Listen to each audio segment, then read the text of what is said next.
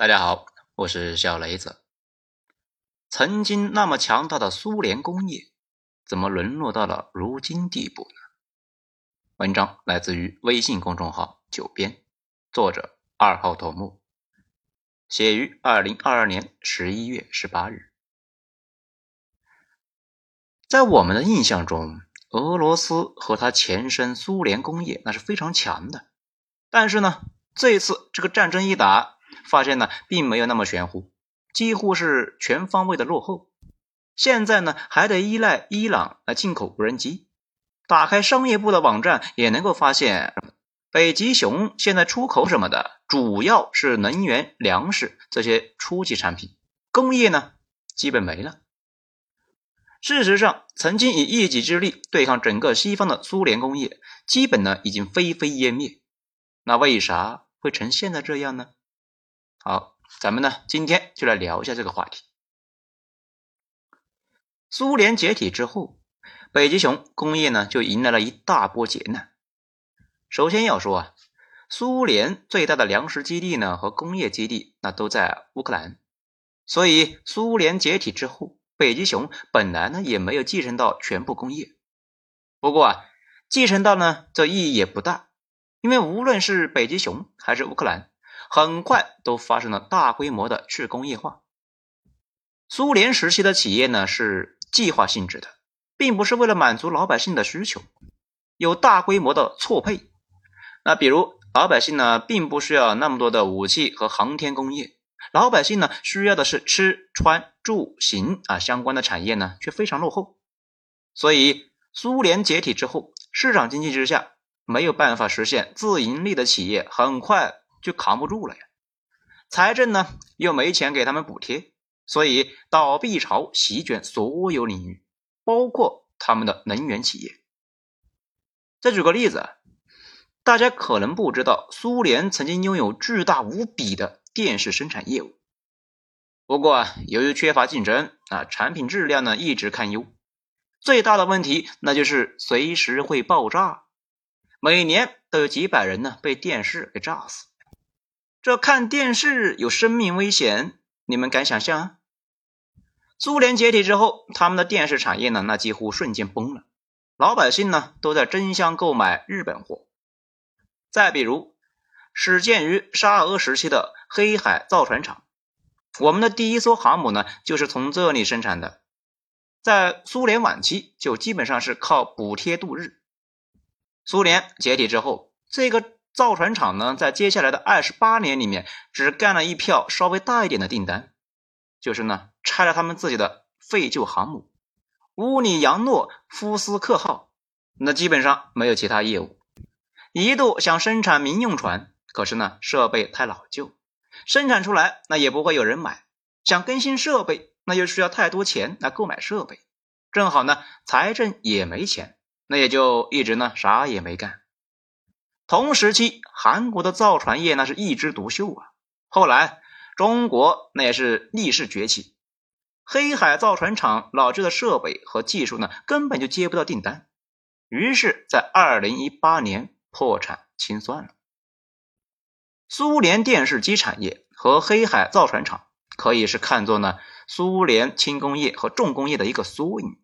那几乎所有的工业都是这个造型，低效。且盈利能力差，也正是呢，因为大部分的工厂没有办法实现盈利啊。解体之后，无论是北极熊还是乌克兰，工厂那都大规模的倒闭。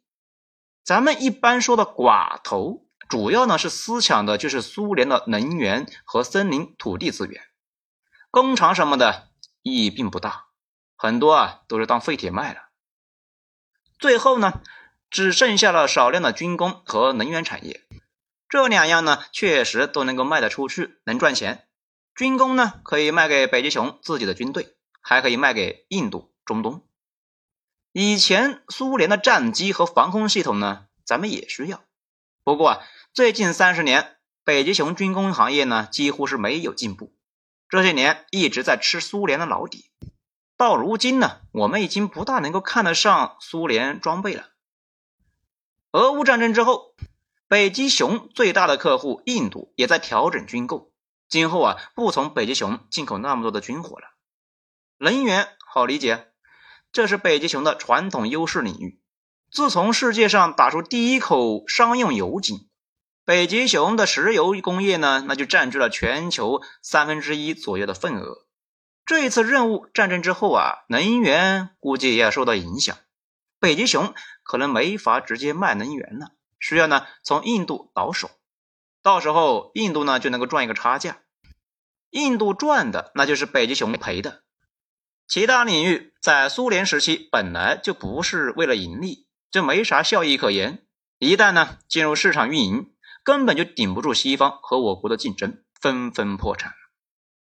不少人呢，包括我自己，在之前的章节里面呢，也经常说北极熊人呢不成器呀，那么大的家底败光了。不过呢，话又说回来，北极熊还真的没啥选择。其实呢，北极熊当时唯一的出路呢，就是走中国的，可是他又没法走。那中国是怎么做的呢？一开始卖石油，后来呢，利用自己的人力优势，在我们那个几个传统的港口啊附近呢来做来料加工，赚到外汇之后，拆掉之前比较落后的产线，换上西方最新的，这是一个非常艰苦的过程，相当于。赚到钱不消费，直接呢投入了再生产。改开刚开始那是很苦的，几乎所有的钱都投入了设备引进。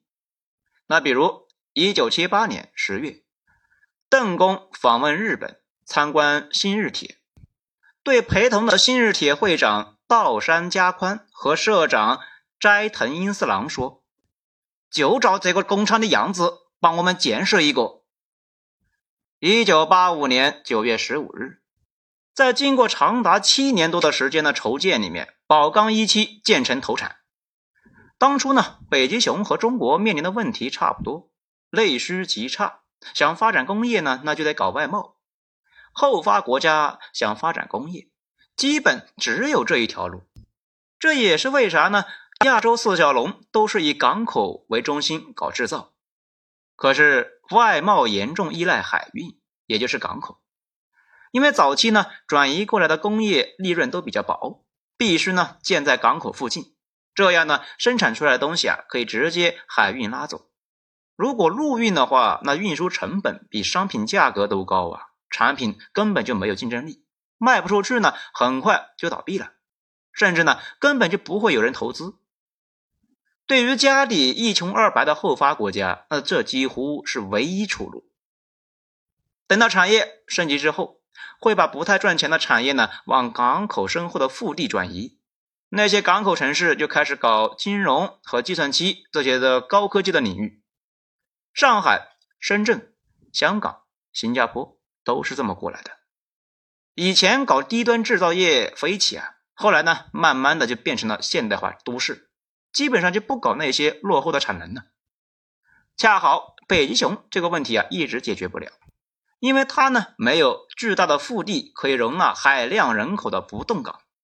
大家想一想，世界上怎么会有客户能够同意你每年只供货半年呢？这为什么不找一个能够全年稳定供货的地方呢？所以啊，港口问题已经把北极熊呢走中国路线可能性就封死了一大半。剩下的问题那就是投资问题。中俄刚开始的时候都没钱，中国改开之后，最早来中国投资的并不是西方，西方呢来看过呀，那只是摇头啊，他觉得中国的环境太差。来中国呢最积极的是香港那边的，大家知道，香港呢这以前也是制造业起家，生产一些小商品，那比如李嘉诚这以前呢就是做塑料花的。可是香港那么小，后来呢越来越拥挤，正好啊，中国开放了，香港的商人希望呢去大陆弄一块地，生产出来的东西呢通过香港卖出去。这个事的申请呢就打到中央之后啊，领导大笔一挥，蛇口工业区就是这么来的。后来这种情况规模呢越来越大，再后来台湾省的人也来了，直到现在。现在呢，中国大陆很多的制造业自己呢是没有客户的，一般是接港台那边公司的订单，生产出来之后通过港台转给客户，那边的人继续呢做倒爷。也就是说，香港那边呢完全不碰实物，只管理信息。这里可能就纳闷了呀，我们怎么会这么傻呢？自己卖它不行吗？非要让他们赚差价？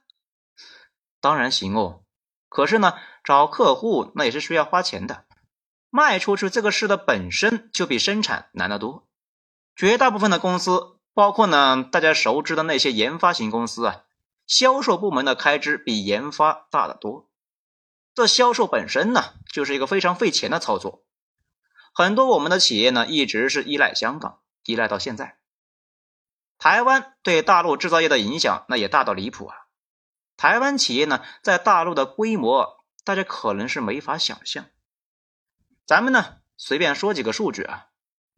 二零二零年，大陆外贸出口的前十五名里面，台湾企业占九个。制造业百强企业里边呢，有三分之一是台企。疫情三年，这个趋势呢，不但没有降低，反而是有所提升。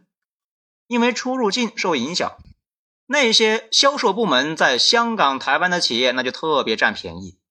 大陆的竞争对手啊，出不了国，那他们可不就是非常爽吗？这可能呢，也是为啥啊，我国要调整出入境政策的原因吧。更关键的是啊，香港和台湾带进来的不仅仅是投资，那更是呢管理知识。这就跟现在让你去开个饭店，百分之九十九会倒闭一样，因为成本控制那是一个非常复杂的技术活啊。开工厂那也是一件极其复杂的事情，需要呢有人手把手的带。那等学会了之后，再去别的地方复制一个。我们呢并不是天生就会搞工厂，改开后之前的模式呢基本都用不上。之前的那些厂子在二十世纪九十年代基本都重组和破产了。中国工厂重新呢学习了港台管理工厂、物流、人力的方法，才把成本呢控制住，才有了后来的大爆发。这也就是为啥后来呢，其实北极熊有钱之后也一直没有好好搞工业，因为没人带，他们自己呢也不会，索性呢就继续钻油啊，这是个老本行。不过呢。连钻油的设备那也不是他们自己生产的，基本都是德国、加拿大和法国进口。这段时间北溪管道的新闻呢，大家应该没少听说过吧？那个关键部件涡轮机，俄罗斯呢自己也不能够生产，正在想办法从加拿大引入。也正是因为啊一直没有太发展起来，导致北极熊的营商环境呢这一直问题很大，比印度都差。这也是为什么呢？大家经常说，呃，听说中国企业去印度投资建厂，这极少听说啊去北极熊建厂一样，这绝对是地狱级的难度的事。大家知道，苏联工业化呢，主要是从美国啊买了大量的设备，当时美国呢正在大萧条，工人找不到工作，很多公司呢也实在是没订单，正好啊苏联愿意购买。那个时候呢，苏联是没收了大量的沙俄旧贵族的黄金、艺术品，还有什么石油啊、木材什么的，可以呢用这些向美国购买。此外呢，也靠国营企业的利润、高额的农业税、压低国民消费，以及呢大量吸收外资四个渠道来筹集。所以美国人则二话不说啊，就把产线装上轮船，去给苏联人搞工业化。比如一个叫卡恩的美国工程师，以前是福特工厂的一个主管，苏联就和他签了合同，在底特律买了全套的美国设备，去苏联建成了当时呢最大的工厂——斯大林格勒拖拉机厂。这个厂子呢，平时就造拖拉机，战争的时候就造坦克。福特就不甘示弱，亲自下场，在苏联复制了美国的产线，搞出来著名的高尔基汽车厂。还有著名的斯大林汽车厂，前身是沙俄用意大利的技术搞出来的，后来又用全套的美国技术来替代。这个厂子生产出来了毛主席的座驾吉斯幺幺五。这还没完，再后来呢，苏联支援中国工业项目，从中国一汽产线上下来的解放牌汽车，其实呢就是吉斯幺五零。也就是说。美国技术绕了一大圈，又跑中国来了。还有很多。我国的第一拖拉机厂也是呢，从美国进入苏联，再后来呢，又从苏联来到中国，生产出来著名的东方红拖拉机。后来每次西方经济危机呢，东方就会去西方采购一波。但是这些技术呢，在计划经济下进化呢极其缓慢。等到苏联解体前，不仅呢苏联的技术啊老掉牙了，连美国已经进化了好几轮的技术的老牌造车国家，在日本和德国车面前也抬不起头啊。所以北极熊这些厂子生产出来的东西呢，连北极熊自己老百姓都看不上，那就更别说卖到海外呀。苏联还有个问题。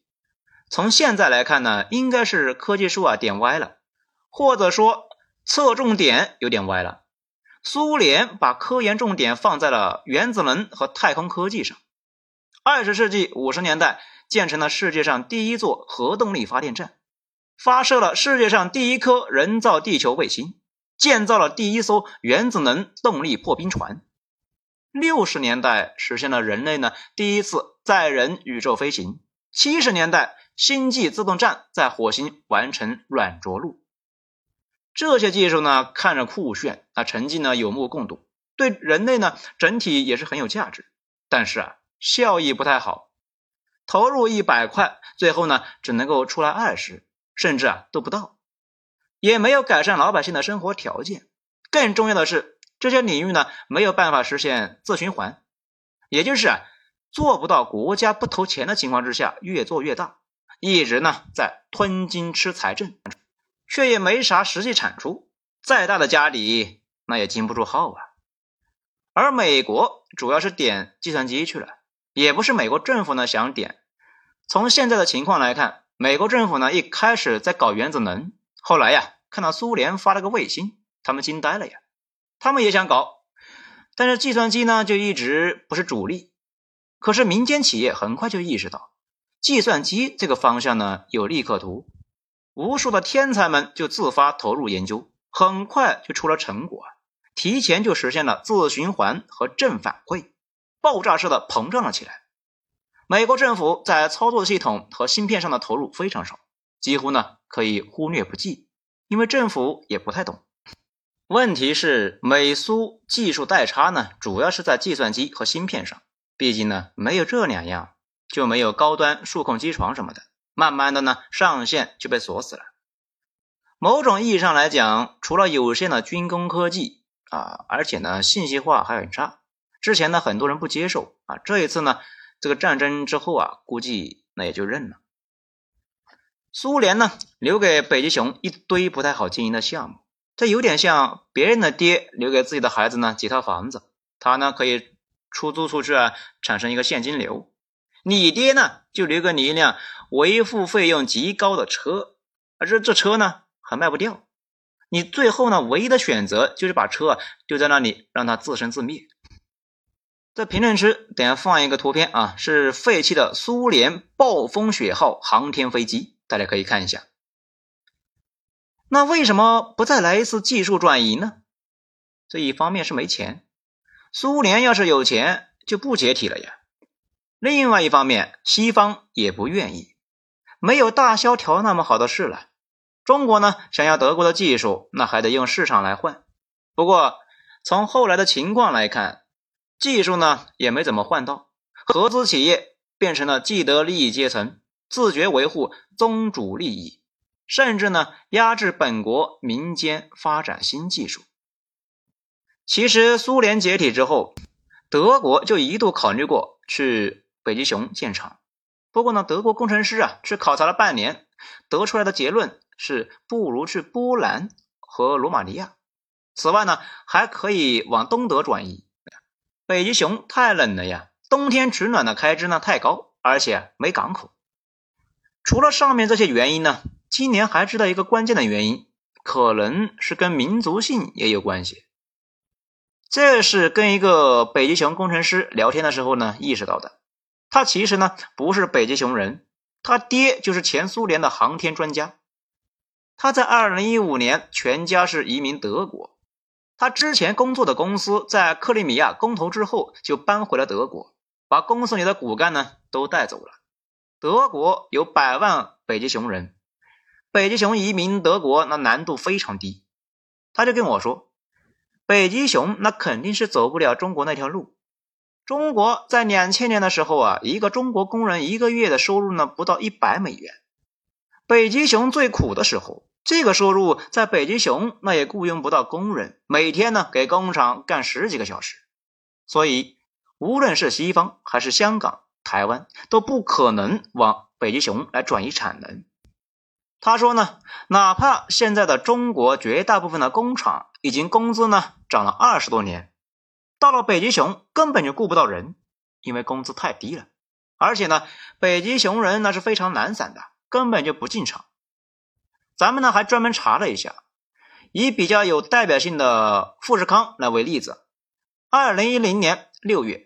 在发生连续跳楼之后，富士康将深圳的工厂的基本工资啊，从最低每个月九百元人民币啊，大概呢就是一百三十二美元，提高到一千二百元人民币，大概呢是一百七十六美元。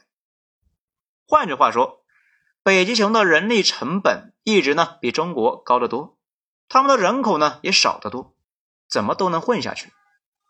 他还跟我说了一句北极熊呢最近几十年的谚语。大概意思呢，就是说，宁愿去砍树，他也不进厂。北极熊比较冷呢，从古到今都有一个保底职业，就是去砍柴火，不是太体面，但是呢，他们依旧觉得比进厂要强。他的意思就是啊，中国呢非常低的人力成本，才让中国有机会走自下而上的工业化。北极熊这个人力的成本呢，从一开始就决定了他们的高不成低不就。其实高盛经济学家一开始呢就看穿了，二十多年前就说啊，北极熊今后是消费国，做加油站赚钱，赚到的钱呢去工业国买东西啊，也就是中国。只是呢，他们一系列的骚操作，连加油站也做不好了。不出意外的话，北极熊的未来基本被封死了。话又说回来，除了中美，其他的也都差不多。好，今天内容以上。喜欢本专辑的话，请大家动个小手指，给一个五星评价。我是小雷子，精彩咱们下一章接着说。谢谢收听。